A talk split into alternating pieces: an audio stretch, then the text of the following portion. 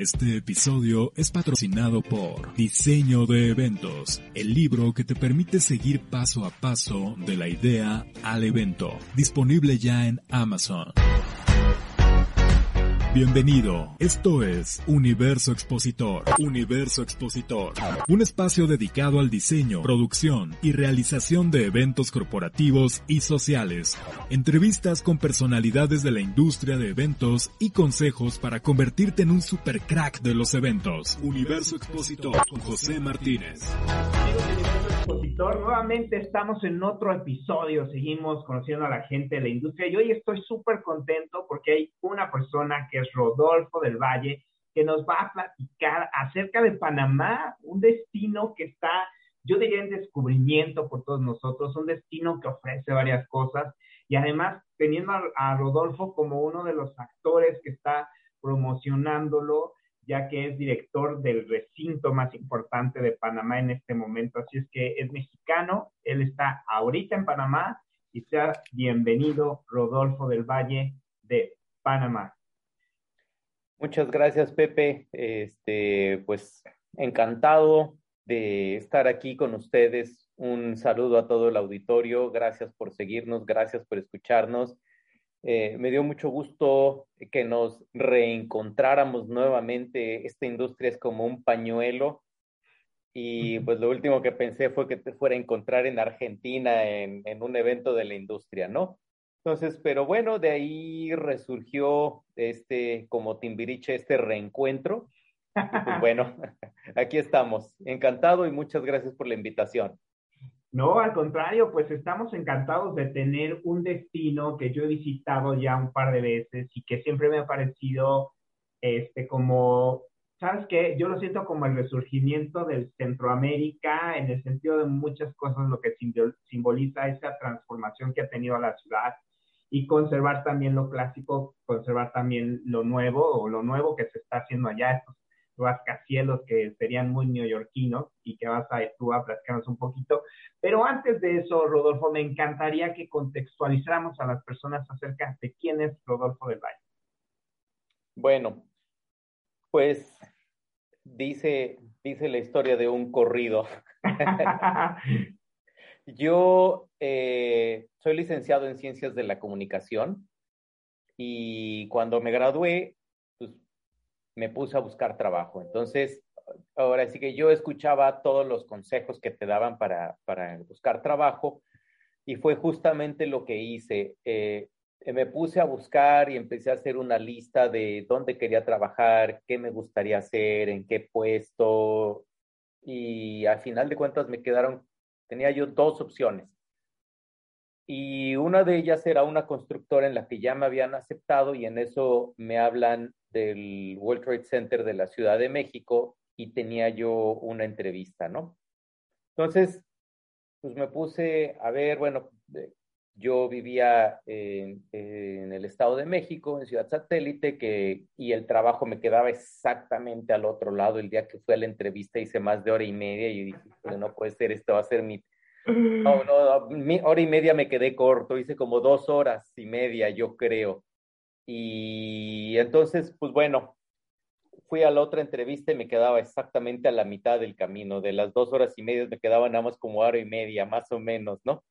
Y yo cuando llego, había, en aquel entonces había un evento que se llamaba Espacio, que lo organizaba Televisa. Entonces yo llegué y vi toda la producción, que las cámaras, este, la iluminación, la gente, toda la, toda la gente, toda la producción de un mega evento, ¿no? Yo no tenía ni idea de qué se trataba y pues me enamoré del lugar. Entonces, pues fue muy sencillo decidir qué era lo que yo quería hacer y en dónde me quería quedar. Y allí comencé, eh, todavía me acuerdo perfectamente bien que entré a trabajar a esta industria el primero de abril de 1998. Ok. Eh, y pues todavía me acuerdo y que cuando me estaban haciendo la entrevista los de recursos humanos me preguntaron, ¿y como cuánto tiempo piensas quedarte aquí? Y yo muy cínicamente contesté, le digo, bueno, pues yo creo que eso va a depender del sueldo. Le digo, no, hombre, no sabía yo lo que estaba diciendo, ¿no?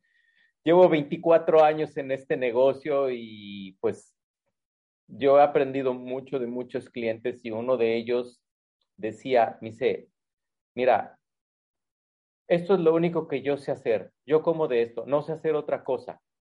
Y pues bueno, mi, mi carrera en la industria del turismo de reuniones, pues he tenido varias etapas como operador, administrador de centros de convenciones, yo les digo básicamente como recinto, como organizador de eventos y como contratista principalmente, ¿no? Yo también tuve una, una época de consultor. Eh, pero la gran mayoría de la experiencia de mi carrera ha sido como recinto y me ha tocado trabajar en proyectos de preoperación, operación, consultoría, este, bendiciones y demás de, más de 12 recintos. Eh, estuve trabajando en el World Trade, luego en la empresa en la que estábamos, todo el mundo me decía, cuando me iba a otro, a otro edificio, me decían, por ejemplo, íbamos a, me tocó abrir uno en Coatzacoalcos y me decían, ¿ya estás abriendo el World Trade Center de Coatzacoalcos? Digo, no, no es el World Trade Center de Coatzacoalcos, es el Centro Coatzacoalcos. Y luego me fui a abrir un edificio a Tampico, me dice, ¿ya estás abriendo el World Trade Center de Tampico? Le digo, no, no es el center, no es el World Trade Center de Tampico, es Expo Tampico, ¿no? Entonces, ¿cómo te va relacionando la gente de la industria con la marca? Porque a cada lugar al que yo me iba me decían, pasa al World Trade Center de, pero bueno, así me tocó abrir pues un montón de edificios, dar consultorías que me invitaron pues, a, muchísimas partes, me tocó abrir edificios en Ciudad, bueno, el, el World Trade fue mi alma mater en donde yo comencé, luego me tocó abrir uno en Coatzacoalcos, luego fue cuando yo me cambio a, a SMG y de ahí me tocó abrir Tampico, Acapulco, Mazatlán, eh, Cancún, Tijuana, este, fueron, fueron seis edificios los que abrí con ellos, ahí se me está escapando uno.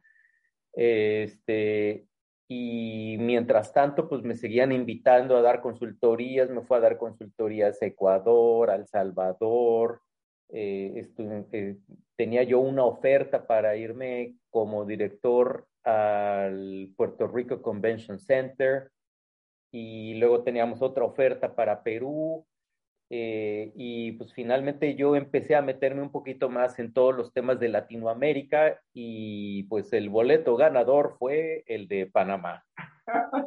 Muy bien, oye, sí, la verdad es que sí, fue el boleto ganador, pero a mí sí me gustaría que nos compartieras acerca de este, de este paso que tuviste en SMG, porque fue justamente muy emblemático en tu carrera y de hecho muchos de nosotros te, ubicamos todavía de alguna manera en esa empresa de forma, o, recordamos tu historia ahí. Y me gustaría que nos compartieras qué es lo más importante que aprendiste ahí con ellos, ¿no? Porque ciertamente es un grupo importante, fuerte. ¿Qué es lo que te dejó? Bueno, eh, SMG se une, se, hace un merger con, con, otra empresa que se llama AEG y, y, ahí hasta va a sonar un poquito cacofónico el que empiezas a jugar con todos los acronismos. Y después de que hacen, era una empresa ya muy grande y cuando hace este merger con AEG se convierte en una nueva empresa que desde hace como dos años se llama ASM Global y ahora somos una red que operamos más de 350 edificios alrededor del mundo, en los cinco continentes, en 14 países. Operamos centros de convenciones, arenas, estadios, edificios de usos especiales y tiene, eh, pues, ¿qué, es, ¿qué es lo que más me ha gustado de trabajar en esta empresa? Pues lo primero que tiene uno, unos estándares de transparencia, de ética, de orden y de disciplina bárbaros. O sea, a pesar de que somos 350 edificios, estamos bien clasificados por regiones y yo le tengo que reportar a un vicepresidente regional y ese vicepresidente, vicepresidente regional le reporta a otro vicepresidente y otro que es el que está más arriba y ese es el que saluda, del, el que saluda de la mano a Dios y de ahí nos vienen todas las instrucciones, ¿no? Entonces, hay muchos controles, hay muchos estándares, hay muchos procedimientos. Eh, también te dan mucha flexibilidad de que tú puedas adaptar todos los estándares, unos, unos estándares internacionales, tienes que adaptarlos a la reglamentación local, ¿no? ¿Qué, qué, te puedo decir? Por ejemplo, el tema, el tema laboral, ¿no?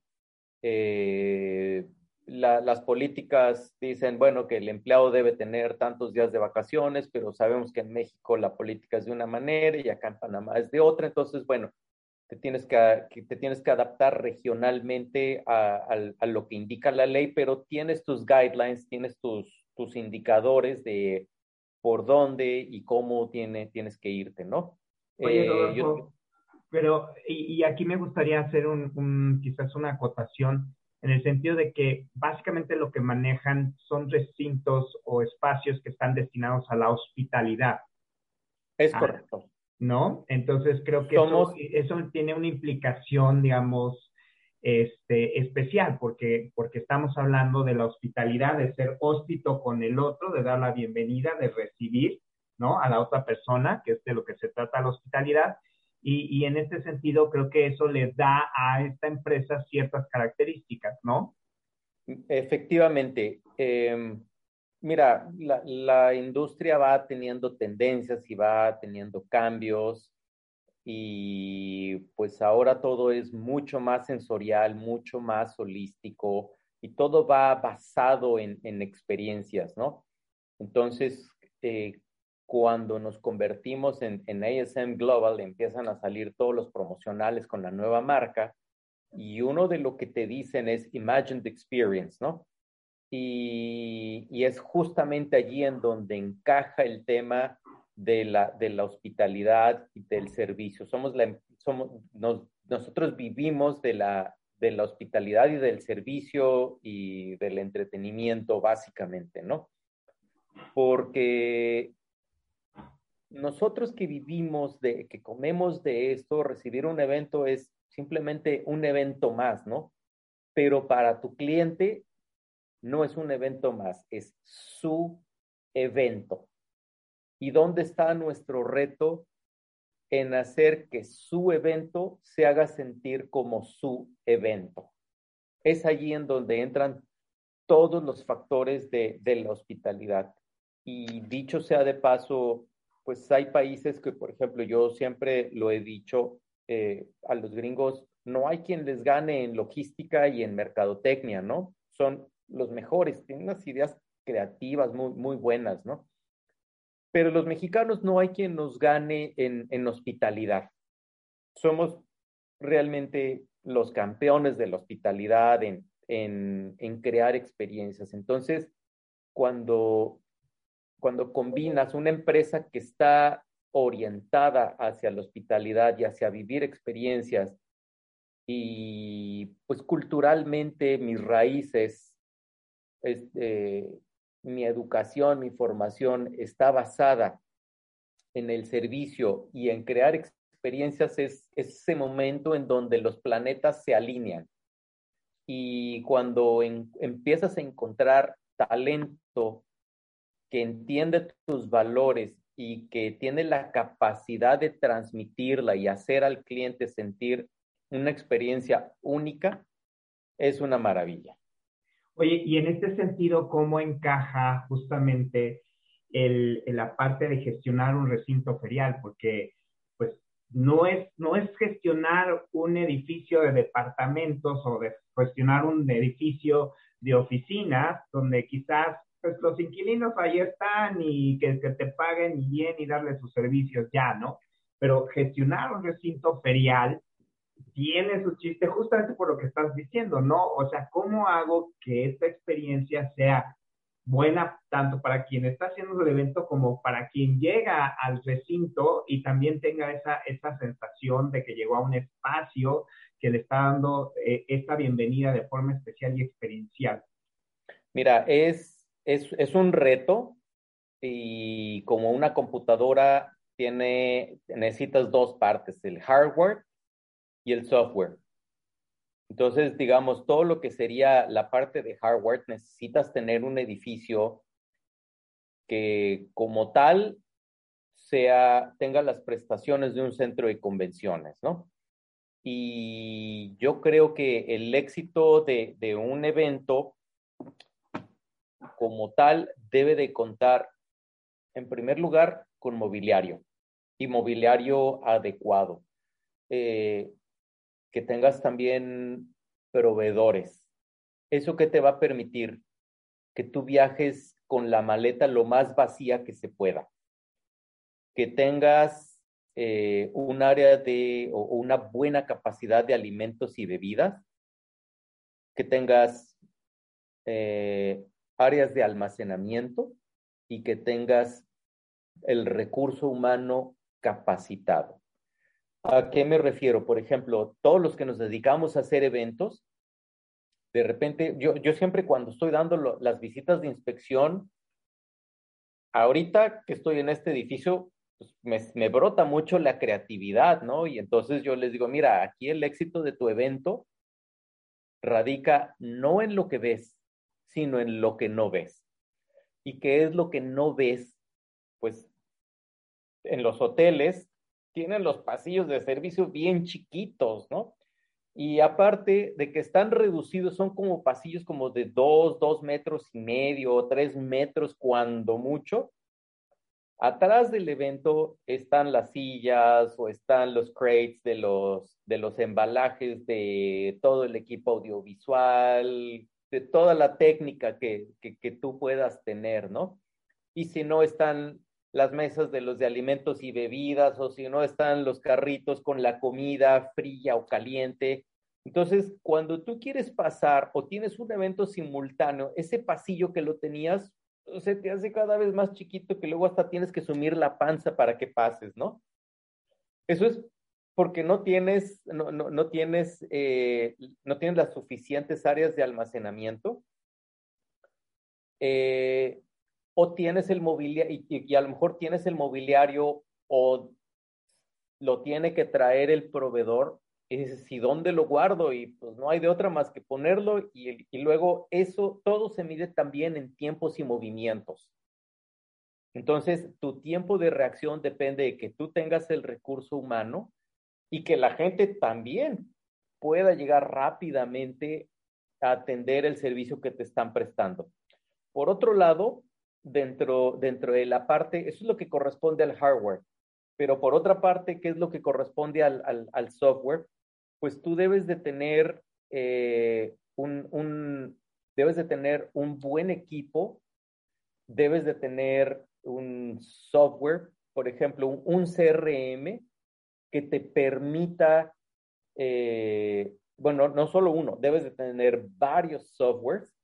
Este, uno de ellos, por ejemplo, tu CRM que te permita hacer el booking, que te permita tener la base de datos, que se pueda conectar con el área de finanzas, que se pueda, que te pueda generar los BIOS, los Banquet Event Orders, que se pueda ligar, por ejemplo, con la parte de finanzas y le aparezcan las alertas, oye, este, ya se va a vencer la factura del cliente, o este cliente no ha pagado, si el cliente ya pagó, obviamente pues lo carga finanzas en el sistema y el ejecutivo de ventas, cuando entra al sistema dice, ok, este cliente ya está clear con todos sus pagos, ¿no? Eh, nosotros también tenemos un software de mantenimiento en donde mm, cargamos toda, o sea, hasta el último sistema que tiene mecánico, electromecánico, todas las puertas, la subestación, la, la central telefónica, eh, las escaleras eléctricas, los elevadores, absolutamente todo lo que te puedas imaginar, todo lo que requiera mantenimiento, incluso hasta las áreas, ¿no? Que hay un derrame de un líquido, que hay una máquina que está goteando aceite, que de repente en un evento a un contratista se le cayó la estructura y te dañó una mampara del muro son aislante y hay que repararla, todo eso lo cargas en el sistema y te aparecen las alarmas del mantenimiento, ya sea preventivo o correctivo. Eh, debes de tener otro software que es el, el, el, el, BMS, que es el Building Management System, que eso te permite monitorear eh, la temperatura del edificio y tú la puedas controlar, ¿no? Porque muchas veces el principal termostato que tú tienes es el cliente y el cliente te dice, hace frío, hace calor. No, no debe de ser así, ¿no?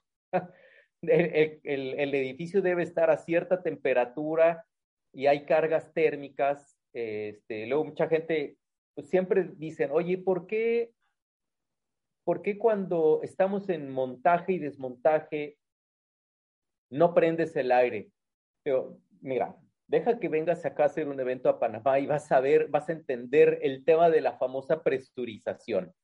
E, es un tema de que para que el aire enfríe, tiene, el edificio, el, el salón tiene que estar cerrado y tiene que estar presurizado para que esté fresco. Pero en un país en donde tienes más de un 90% de humedad, tienes nueve meses de lluvia y tienes una temperatura promedio, o sea, tú amaneces aquí a las 6 de la mañana y estás a 24, 27 grados centígrados. Yo salgo todas las mañanas a las 7, 8 de la mañana y el termómetro del coche me marca 29 grados centígrados, ¿no? Wow. Entonces, abres tú las, las puertas de elefante para que entre el montaje, por más eh, humas y por más chillers que tengas encendido, se mete todo el vapor y no hay manera de enfriarlo. Entonces, es, es, es un desperdicio de electricidad que a final de cuentas la va a estar pagando el cliente, ¿no? Sí, totalmente. Entonces, y, y, todo eso lo puedes controlar con, pues, no con el cliente, no con los humanos, sino con un sistema que te diga el salón está a cierta temperatura, ¿no? Eh, y eso te permite controlar la iluminación, controlar, controlar los sistemas electromecánicos. Este, hay muchas cosas que te permite hacer una administración mucho más eficiente del, del edificio, ¿no? Esto quiere decir que estamos hablando de que finalmente los edificios se están volviendo inteligentes y que mucho de lo que ocurre en su interior se puede controlar a través de estos sistemas, de estos, eh, digamos, como softwares que tú nos hablas, y que hacen que la experiencia que se vive dentro de ellos sea diferente o placentera y que a veces no, eh, no es tan evidente. O sea, si yo voy a un evento, a tu recinto y siento, siento, no tengo calor ni frío, sino que estoy bien, no pienso en eso, no pienso en, ay, qué bueno que hay una buena temperatura, simplemente pasa de largo, pero es parte de la experiencia, porque finalmente si me estoy asando, como sucede aquí en, muchos eventos donde hay eventos que tienen mucha maquinaria, generan eh, calor, además de, de, humo y ciertos olores, en fin, ¿no? Los eventos industriales, pues ahí entra, entra un disconfort. Entonces, la idea de ustedes es que todo parezca como que todo está sucediendo de forma transparente, que la gente tenga una experiencia buena sin que necesariamente tenga que decir qué experiencia buena tengo, sino que no está recibiendo ninguna cosa que le dice lo contrario. Y esto pues pone a la tecnología como parte esencial de un manejo de un buen recinto actualmente. Así es. Mira, hay, hay otros temas que, por ejemplo, en materia de seguridad, luego los clientes son bien creativos, ¿no? Y te dicen, oye, yo quiero, uno de mis expositores quiere regalar globos de helio, ¿no? Y cuando dicen la palabra helio, híjole, todo el mundo, o quiero meter un dron, todo el mundo se pone a temblar, ¿no? Que quiero echar confeti, este, que voy a meter unas máquinas de humo. Híjole, es, es bien complicado porque eh, porque se, se ponen a, a, prueba los sistemas de emergencia. Eh, y precisamente la labor de nosotros es precisamente crear esa experiencia en donde, como tú lo dices, tú no vas a, a ir a pensar si hace calor, si hace frío. Tú tienes que llegar a disfrutar del evento y tienes que llegar a hacer negocios en un ambiente en donde tú estés seguro, en donde lo último que tienes que pensar es si hace calor, si hace frío. Pero, por ejemplo, ¿qué pasa cuando la gente suelta un globo de helio? Los edificios tienen sistemas contra incendio y, muchas veces el sistema contra incendio, tú sabes que el humo tiende a subir. Entonces, nosotros tenemos unos sensores láser, que que es un rayo totalmente invisible, pero en el momento en el que se interrumpe ese rayo o ese halo de luz, se disparan las alarmas y empieza el, sistema de, el sistema detecta, hay un incendio, hay un problema, entonces empiezan todos los estrobos o pueden empezar las señales, eh, las señales sonoras y la gente se espanta y dice, ah, ya está pasando algo. Pues, no es que esté pasando algo, ¿no? Eh, entonces, por eso, volar un dron es complicado, soltar globos de helio. No es que yo les diga, no, no lo tienes que, no, no es que no lo puedas este, soltar, sino que trae unas implicaciones de seguridad y de confort para, para, los visitantes, ¿no? Porque qué tal que si efectivamente es un incendio, el, el sistema no entiende, o sea, por muy avanzados y muy inteligentes que sean, el sistema no entiende que fue un globo de helio y que se le saltó a un niño siempre sencillamente dice, aquí hay un riesgo de, de, un riesgo de seguridad, ¿no? Sí, creo que, es, creo que lo que mencionas es, es, es, es, muy importante y a veces como organizadores, este, creo que no consideramos justamente estos temas de seguridad, ¿no? Que, que sí tenemos que hacer un evento memorable, que la gente le, le guste, que, que le encante, pero también conocer hasta dónde la seguridad de las personas, pues es nuestra responsabilidad, que es al 100%, ¿no? Dado que es nuestro evento, que es lo que siempre le digo a, mis alumnos, ¿no? O sea, sí, pero, o sea, es decir, la seguridad pues está en tus manos de esas personas y en combinación muy fuerte, muy potente con el recinto ferial, porque tiene ciertas características, tiene ciertas tecnologías que me van a permitir este, tener esta seguridad eh, en mis manos, ¿no? Entonces, esa coordinación siento, Rodolfo, que a veces no la hacemos. Sí, y mira, por ejemplo, hace poquito tuvimos un evento, un evento muy grande, llegó un grupo de 10 mil personas y empezaron a soltar eh, los pues, los gases estos de, de, CO2 y la verdad se veía padrísimo como, como, ahora sí que como, como en los estadios, ¿no? Vinieron, hicieron prueba con uno para checar los, los sistemas de detección y no hubo problema, pero ya cuando ponen ocho de un lado y ocho de otro y los sueltan, dices, ¡pum! Este, pues, obviamente se nos botaron los sistemas de emergencia, ¿no? Entonces, ¿qué tuvimos que hacer? Tuvimos que no apagarlos, pero sí ponerlos en modo de mantenimiento. Ya. estaban activos. Ya. Pero no pero en el momento en el que salían las bocanadas de humo, eh, pues obviamente estábamos de alguna manera desprotegidos y era un riesgo totalmente controlado. El evento termina sin ninguna complicación, pero ¿cuál es el problema? Eh, el evento termina y se va pero a la siguiente semana se nos empiezan a disparar los sistemas de emergencia de la nada.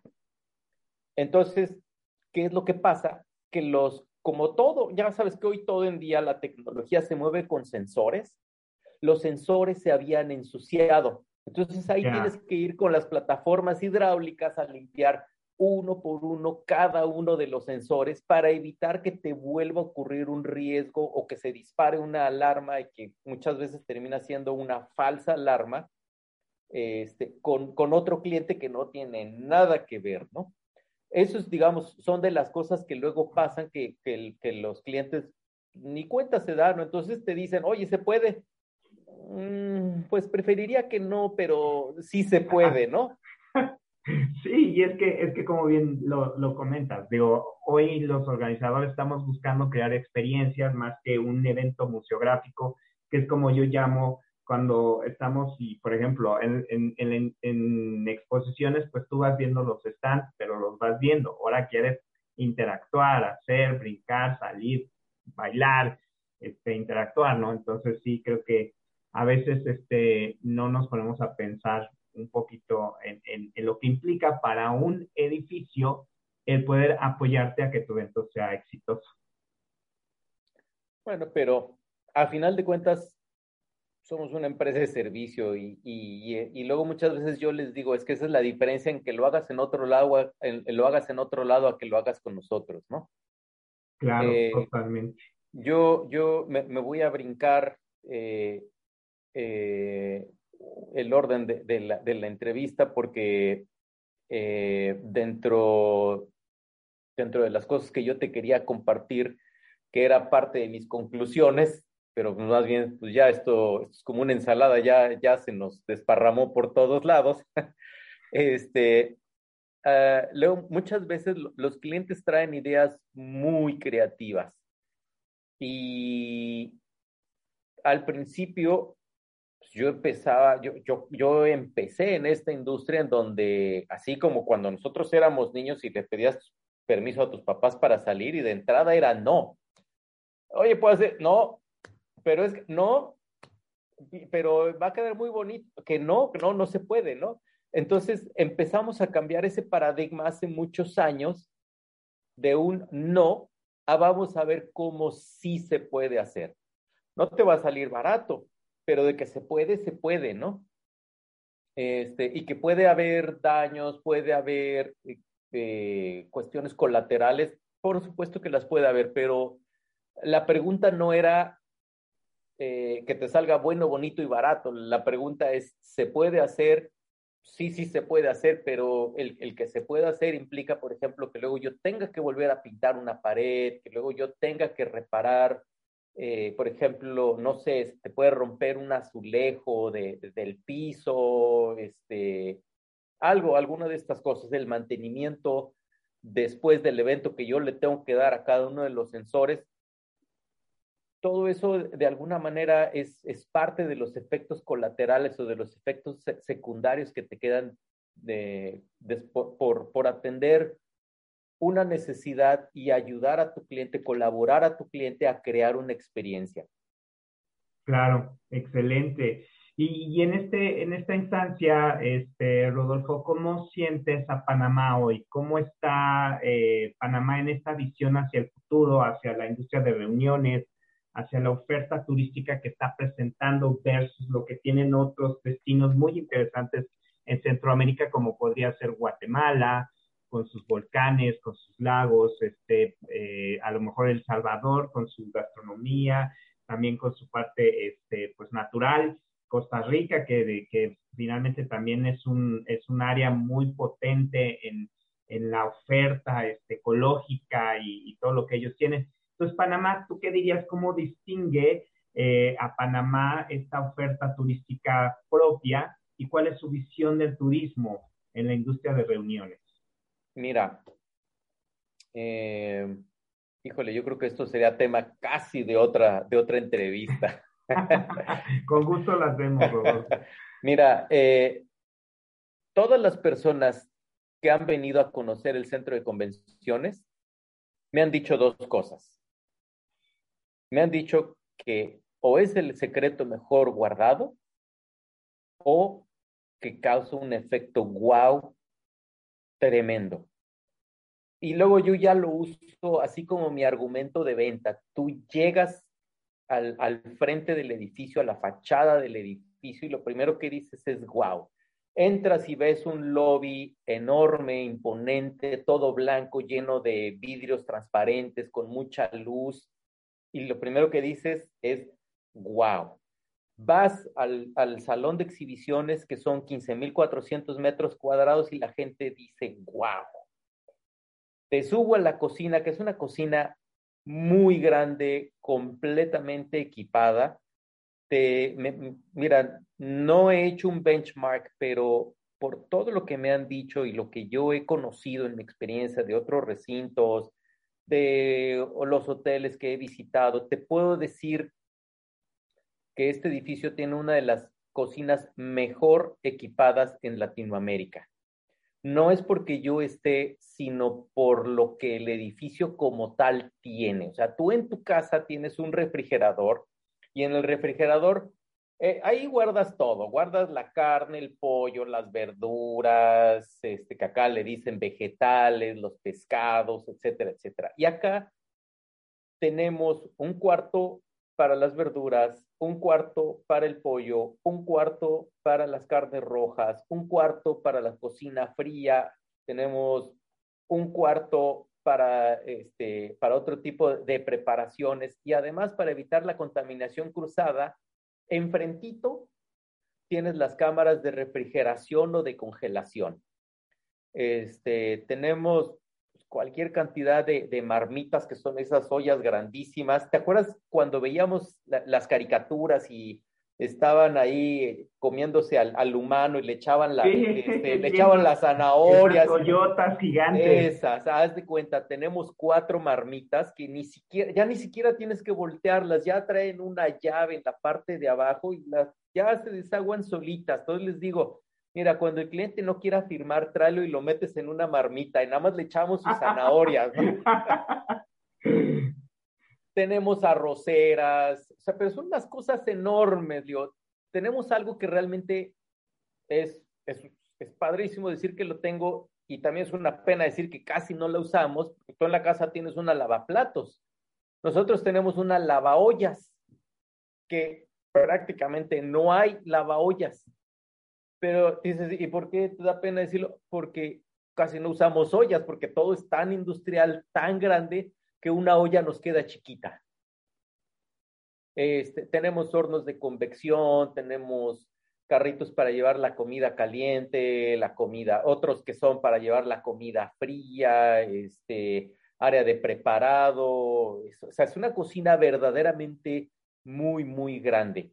Entonces, este, cuando ves el, el, el ballroom, el, el, ballroom es precioso, también la gente dice, wow, o sea, yo estoy dando los recorridos y así también tengo que jalar a la gente, vente para acá porque ya tenemos que salirnos de la cocina, ¿no? Eh, la gente se me, se me, no se quiere salir de la cocina. Y luego ya tengo mi ruta bien planeada, por dónde voy a comenzar, dónde los voy a llevar y demás, ¿no? Entonces luego le, salgo con, con, con, mi argumento muy vendedor, digo, mira, el, el, éxito de un evento no radica en lo que ves, sino en lo que no ves. Y entonces, ¡prum! salgo y ya estamos en, un, en el pasillo de servicio, pero el pasillo de servicio tiene seis metros de largo, seis metros de ancho. Y del otro lado, ¿qué es lo que tengo? Tengo puras bodegas y ahí tengo guardadas dos mil, tres mil sillas, tengo toda la cristalería, tengo toda la mantelería, o sea, todo lo tengo guardado no lo tengo sobre el pasillo. Entonces, tienes los seis metros para caminar. Claro. ¿Qué otras cosas tienes? Pues tiene, tiene unos detalles, o sea, tiene dos camerinos, pero los equipamos como camerinos, o sea, que entras y tienes así el, el espejo lleno de focos y le apachurras un botoncito y te aparece luz intensa, parpadeante, más brillante, más tenue, e, está, está verdaderamente padrísimo. Y tiene otros detallitos, como que tiene un business center, este, y le pusimos un mobiliario bien bonito que es así como una V. Y yo les digo, a mí me gusta más este escritorio que el que me pusieron a mí en mi oficina, porque está más práctico, porque aquí sí tienes la computadora en medio y tienes tus dos monitores y puedes trabajar muy a gusto, porque todos los que tenemos una L de, de, de, escritorio, pues tienes como, como que de repente como que lo tienes que poner en la esquina para tener dos monitores, ¿no?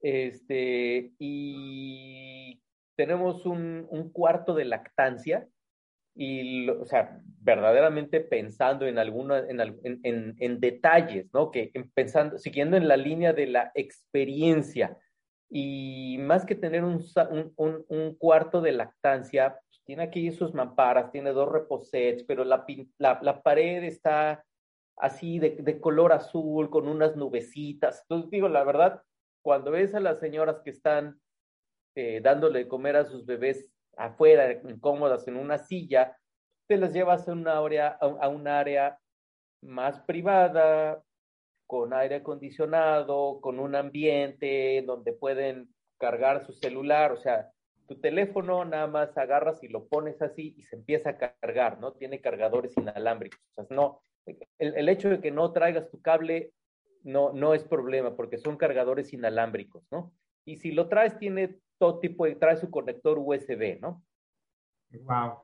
Quiere decir que han, digamos que eh, el Panama Center está como eh, dándole realce a los detalles, a realmente ver aquellos detalles donde generalmente a lo mejor otros recintos no consideran que sea importante y, y, ustedes le están dando esa relevancia, esos pequeños de hacen, detalles que hacen que ciertamente me sienta yo totalmente bienvenido, ¿no? Te sientas considerado, te sientas incluido, o sea, el edificio es handicap friendly, este, lo, lo, estamos convirtiendo en pet friendly y eso tiene mucho que ver porque yo soy amante de los perros y luego me traigo a mis perros aquí a trabajar conmigo, los traigo y los estoy paseando y demás, ¿no?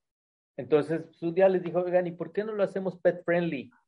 Este, todos te, quedan viendo, ¿no? Si no lo hacemos. No, pues, ¿cuál es el problema, no? Le digo, ¿cuál, ¿qué sería lo peor? Que el perro levante la pata, pues, le pones, hay, vas a cualquier plaza comercial que sea pet friendly y tienen botes de basura especiales señalizados y ponen sus rollos y eh, te cuesta un poquito más de limpieza, pero no te cuesta, no, no es algo extra que digas, híjole, tengo que incrementar la plantilla de limpieza, no.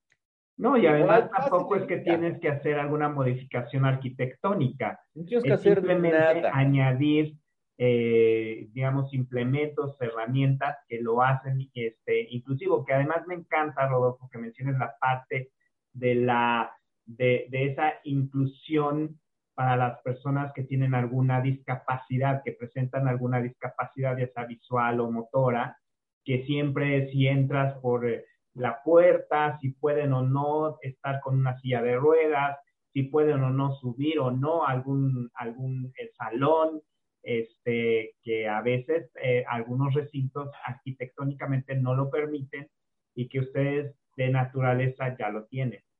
Es correcto. Tenemos también un cuarto para maletas, o sea, ¿y qué, es lo que tiene de, espectacular? Pues no tiene nada, o sea, porque realmente es simplemente un bill cuarto, ¿no? Pero lo que lo hace diferente es que en la parte de arriba tiene una cortina corrediza, tiene una repisa y abajo tiene una puertita, unas puertitas, ¿no? Entonces, de cuenta, digo, afortunadamente hasta ahorita no hemos tenido que usarlo, pero ya lo tengo listo, ¿no? Entonces, imagínate que tú, eh, el último día del Congreso, la gente se va y muchos se van de ahí al aeropuerto, llegan con su maleta y luego tienes ahí el amontonadero de maletas que luego, o sea, los hoteles tienen sus cuartitos, pero luego ves que ya ni les caben y cuando traes un grupo grande, pues todo mundo, pues ya llega un momento en el que no les cabe, ¿no? Entonces, previniendo eso, tenemos un cuartito y ahí puedes guardar todas tus maletas, las maletas quedan más seguras, y llegas tú, entregas tu ticket y por la parte de abajo sale tu maleta. Eh, ah, son, detalles, son, detalles muy, muy, muy chiquitos, pero es lo que te marcan la diferencia en, en la experiencia, ¿no? Claro, entonces podríamos decir entonces que eh, en Panamá se pueden realizar cualquier tipo de eventos. En, el Panama Convention Center está diseñado para cualquier tipo de eventos. ¿Hay, alguno en especial o alguno, algunos que destaquen más? O sea, congresos, convenciones, exposiciones este, profesionales. Mira, hasta ahorita todos los que has mencionado, todos los hemos tenido. Hay, en, inglés hay un término que se llama SMERF, sus siglas en inglés son de Social, Military, Educational, Religious and Fraternal. Eh, hace poquito, nosotros tenemos que aprender también a ser, eh, a ser amigables y adaptarnos a las necesidades con los clientes después de que venimos de un periodo saliendo de la pandemia en donde todo el mundo te dice, es que, ¿qué pasa si de repente hay otra ordenanza gubernamental y todo el mundo pues tiene que quedarse en su casa y no puede salir y yo ya tengo un contrato firmado? Y bueno, pues tenemos que ser flexibles, tenemos que incluir cláusulas, cláusulas COVID, por decirlo de una manera, ¿no? que le dieran al cliente la seguridad de que si llegaba alguna otra orden judicial, no, otra orden del gobierno de que todo mundo a su casa, pues ni modo, todo mundo a su casa y pues, buscamos un, un, cambio de fechas, un cambio, un cambio de, de algo, ¿no? Entonces, eh, hace poquito teníamos un congreso y en el break uno de nuestros ejecutivos estaba ahí caminando con, con uno de los participantes y le dijo, oye, me gusta tu edificio, este, nosotros este, queremos hacer eh, el, rezo del Ramadán. Y, este, ¿cómo ves si lo hacemos aquí? Tenemos que checar cuál es la, cómo está la posición de la luna pero no te puedo decir, uh, puede ser o un domingo o puede ser un lunes. ¿Cómo le hago el contrato, no? Bueno, pues te lo voy a hacer por el lunes, ¿no? y entonces habían otras dos opciones, ¿no? O lo hacían en el estacionamiento o lo hacían en el salón, en, en, en el ballroom, en uno de los ballrooms, ¿no? El caso es que de repente vieron la, la, la, posición de la luna y como además era, era día feriado, era, era el primero de mayo, eh, tuvimos a 1.200 personas de la comunidad musulmana rezando. Y te digo una cosa, se portaron, no tienes idea qué bien, qué educación, o sea, fue el evento, fue uno de esos eventos que quieres volver a tener. Claro. ¿Y sabes qué pasó? Que lo volvimos a tener un par de meses después. Qué bueno, increíble. Y un tipo de evento que, que, no es necesariamente algo que los recintos van a buscar, ¿no? No, no, no. O sea, que a veces llegan y que dicen, es ideal para el cliente y es ideal para el recinto. No, hombre, ¿sabes qué fue lo, lo mejor de todo? Que realmente, o sea, de las 1.200 personas pusimos, yo creo que unas 100 sillas para los adultos mayores que ya no, no, no pueden estar hincados, sino que prefieren hacer su rezo eh, sentados, ¿no? O sea, y, y, a, y al final todavía le, les dimos un ponche de frutas, que eso fue lo que ellos nos, nos solicitaron. Llegaron, rezaron, 20 minutos, su ponche de fruta, en, o sea, en hora y media el evento ya se había acabado. No y tuvimos sin basura, no tuvimos basura, no tuvimos montaje, no tuvo, desmontar 100 sillas no te cuesta nada. Entonces, la verdad, estuvo increíble.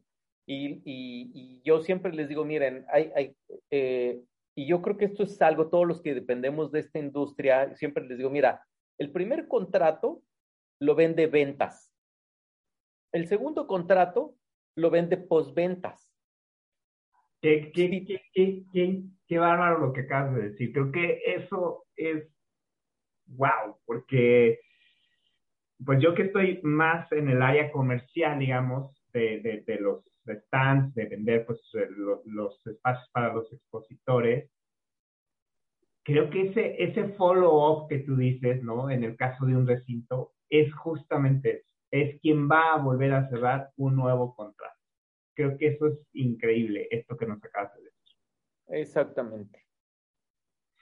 Y, y, fíjate que la verdad es que este, pues estamos descubriendo que, como bien lo dijiste, Panamá es, es eh, la, la, joya escondida, ¿verdad? Es, es el Exacto. mejor secreto guardado. Mira, Así es que pues hay ¿tiene, que, hay que ¿tiene, hacer la, la, idea de irnos a dar una vuelta y conocer no, hombre, lo que tienen en el recinto. Mira, te, te, te, voy a platicar. Eh, ¿Qué es lo primero que busca un organizador de eventos? Lo primero, que pueda atraer a la gente, o sea, que tenga los asientos en los aviones. En segunda, que tenga las camas en los hoteles. Panamá tiene la mejor conectividad de Latinoamérica, por eso es el famoso hub de las Américas. Y mira, es, es un país, fíjate, esta analogía está bien, bien, bien curiosa. Eh, México tiene 130 millones de habitantes.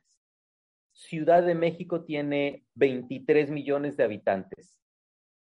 Eh, tiene 5 millones de vehículos en Ciudad de México. Ahora, Panamá tiene 4 millones de habitantes, todo el país. La ciudad de Panamá tiene 1.8 millones. Entonces, ¿dónde es más fácil controlar una pandemia? En un país pequeño. Entonces, y además tiene 22 mil habitaciones de cuatro o cinco estrellas y gran turismo. Entonces, tienes la mejor conectividad, tienes 22 mil habitaciones y tienes un, recinto de clase mundial, porque muchas veces lo más complicado para nosotros es el mercado local, ¿no? Eh, porque vienen de otros edificios que eran operados por el gobierno. Tú sabes que generalmente todo, no, no, es por tirarle al gobierno, pero el gobierno no es, no, no es administrador de este tipo de propiedades, ¿no? Eh, entonces, cuando tienes un edificio de este nivel, lo primero que nos dicen, no, pues es que estás, estás como Las Vegas. Le digo, qué bueno que me compares con Las Vegas, porque te digo una cosa, estamos a un nivel de poder competir con Las Vegas. Y la verdad me da mucho gusto que digan que estamos como Las Vegas, que nos tengan en ese top of mind. Porque verdaderamente el día que tú vengas, lo conozcas, lo recorras, lo veas, lo pruebes, vas a decir, no, pues sí, sí, sí, sí, es, sí es, lo, que, sí es lo que tú me vendiste, ¿no? Entonces, es bien importante que cumplas tu promesa de ventas, por, por, lo que te decía, o sea, porque uno es, uno es lo de venta, el primer contrato te lo vende ventas y el segundo te lo vende posventas, ¿no? Entonces, y en ese inter, tú tienes que cumplir como, con, tu promesa de ventas, o sea, y, por ejemplo, eh, ¿qué, qué, cuáles son unos casos en donde te llevas unas, unas experiencias muy, muy, de repente muy desagradables con los, con los, con los seguros, con las aseguradoras, ¿no? Tú ves la publicidad y te ponen el la, la, sombrilla, el paraguas, y que no se preocupe, que nosotros lo cuidamos, y vas y contratas tu póliza, ¿no? Te pasa algo, le llaman, no, joven, eso no lo cubre la póliza, no, eso, eso está excluido, ¿no?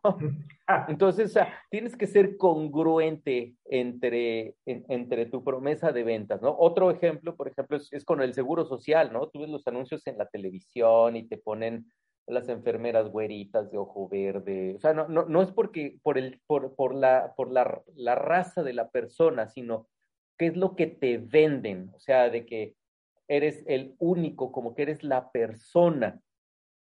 Y cuando llegas a dar el servicio, no, hay, hay veces que yo tenía un asistente que ella estaba embarazada y entonces eh, pidió su cita de, de revisión en el Seguro Social y se la dieron dos meses después de que hubiera nacido su bebé.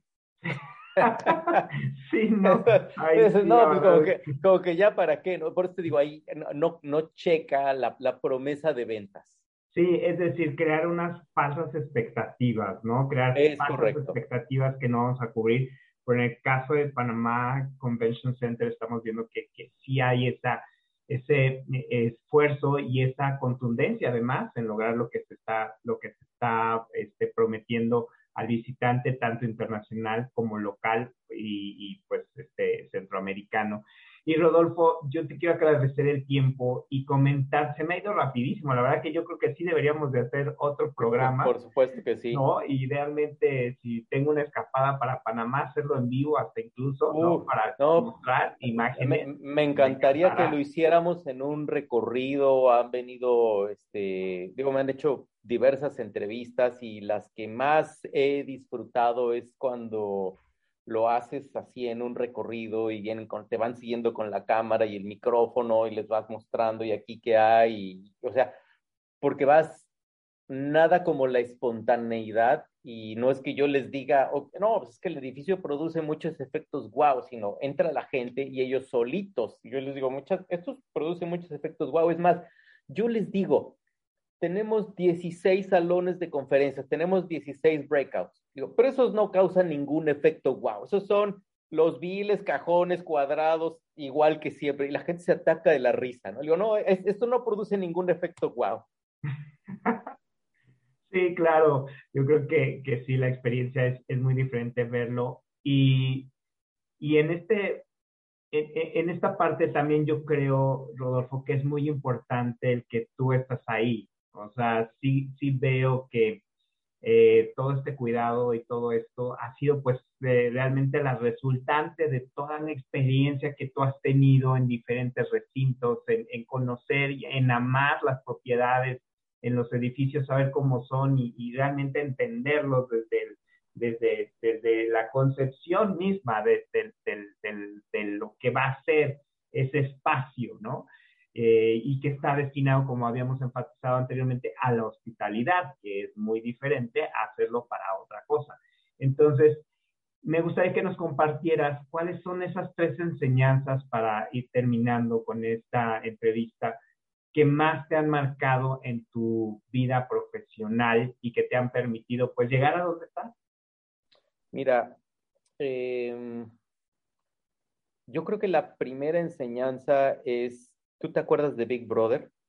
Claro. Que decían, las reglas cambian. Eh, yo creo que la primera enseñanza es que tienes que estar preparado para el cambio. O sea, trabajar en un centro de convenciones es como trabajar en la producción de televisión. Tú puedes tener todo preparado y le prometes todo al cliente. Y de repente, ¡pum!, se te va la luz. ¿Qué pasó? O sea, no es de que te pongan, no es de que le digas, ah, fue de afuera, este, o sea, a mí no me, el, cliente te va a decir, a mí no me importa si es de la cometida y eso es de, compañía, de comisión federal. A mí lo que me importa es que yo no tengo luz aquí en mi, en, en, mi salón, ¿no?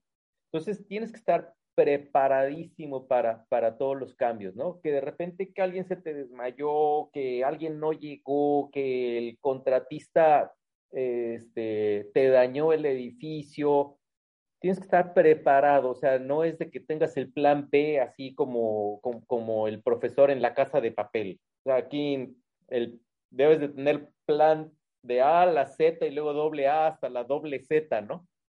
Este, para que esto funcione, yo siempre les digo, eh, es, esto requiere de, de, de tres factores, comunicación, confianza y respeto si tú de repente te pasa algo y te da pena, pues, modo, pues tenle confianza y ven y dile, ¿no?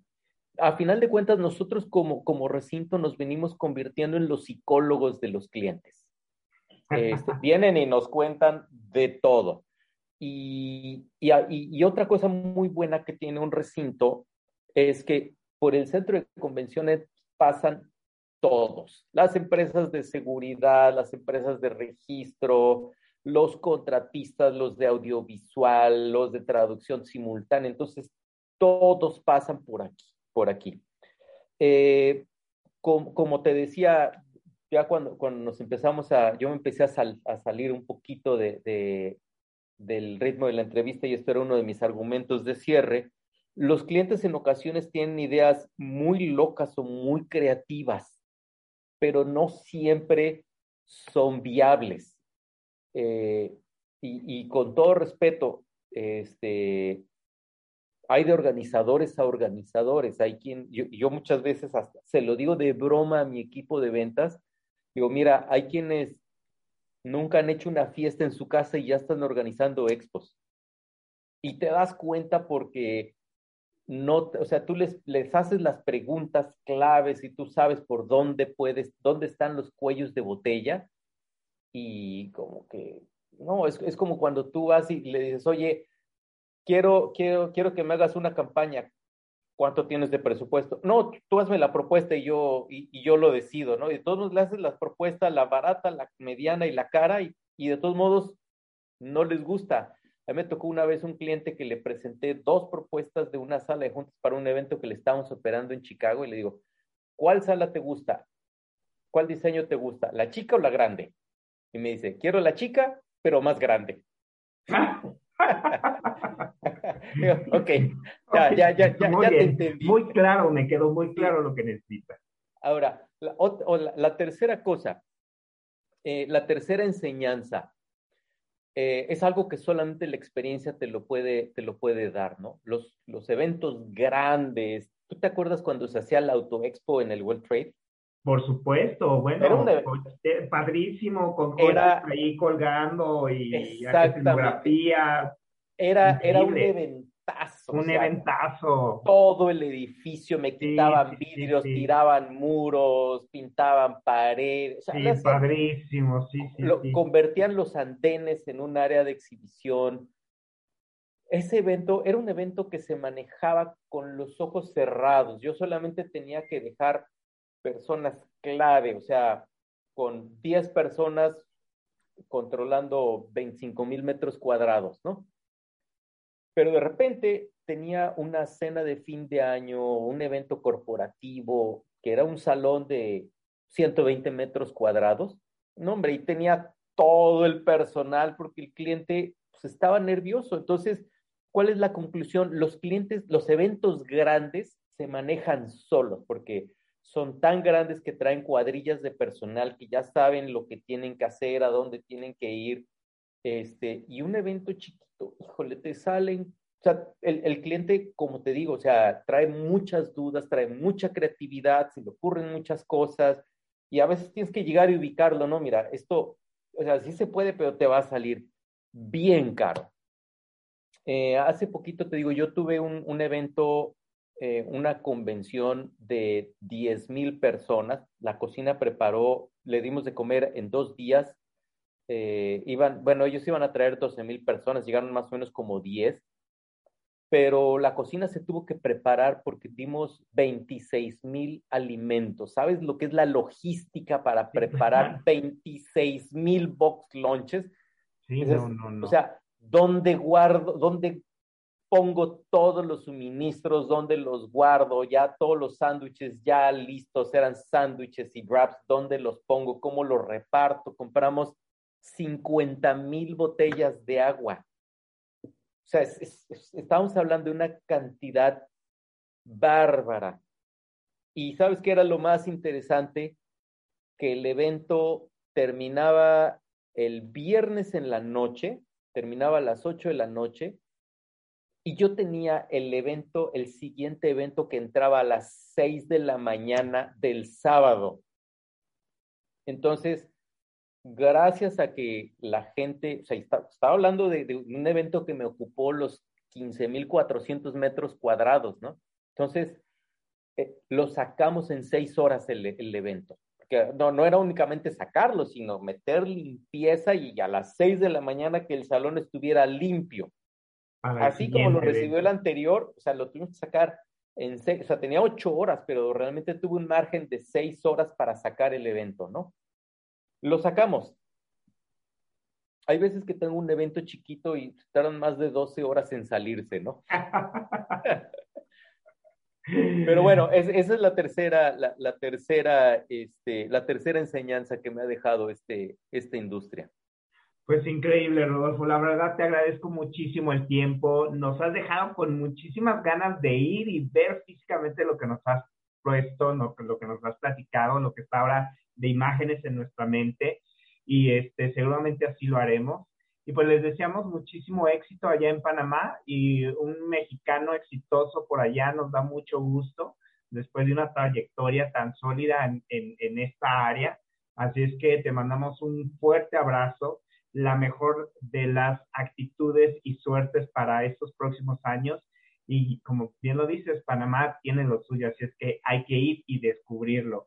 Entonces, pues muchísimas gracias. Gracias a todos ustedes por estar pendiente de estos episodios.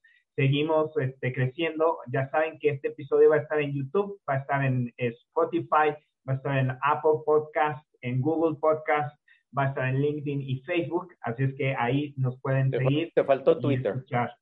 Y, te, te faltó Twitter. Y me faltó Twitter también, así es que Rodolfo, que está muy pendiente de todo esto, ahí está. Y por supuesto, les voy a poner también eh, aquí los datos. Rodolfo nos va a decir quien quiera conocer más acerca del recinto, cuál sería, Rodolfo, eh, los datos que la gente tiene que buscar o puede buscar para encontrarlos. Todas nuestras redes sociales están bien fácil porque es Panama Conventions. Eh, excepto, eh, excepto el, el, el, Twitter, que ya sabes que de repente con el, con el Twitter es, cambia un poquito, pero el, el Twitter es Panama Center y todo lo demás, Facebook, Instagram, TripAdvisor, LinkedIn, es Panama Conventions. Panama Conventions. Así es que ya saben, dense el tiempo para visitarlo y conocer más acerca de este espacio de esta propiedad que ofrece lo mejor en Centroamérica para eventos. Muchísimas gracias, Rodolfo. Estamos en contacto. Muchas gracias, Pepe. Un abrazo y gracias a todos por habernos acompañado. Muchas gracias por acompañarnos en un episodio más de Universo Expositor y recuerda que si quieres conocer un poco más acerca de los eventos, ya está disponible mi libro Diseño de eventos en Amazon. Así es que este si tienes Amazon Unlimited, lo puedes leer sin costo alguno. Te invito a que lo conozcas tanto en las tiendas de Amazon México como de Amazon Estados Unidos. O si no, también tengo libros impresos que me puedes mandar un correo a jose.martinez.j.live y nos ponemos de acuerdo para que lo tengas en tus manos. Que tengas muy buena semana, te mando muchos saludos y manténganse con muchísima salud. Gracias a todos.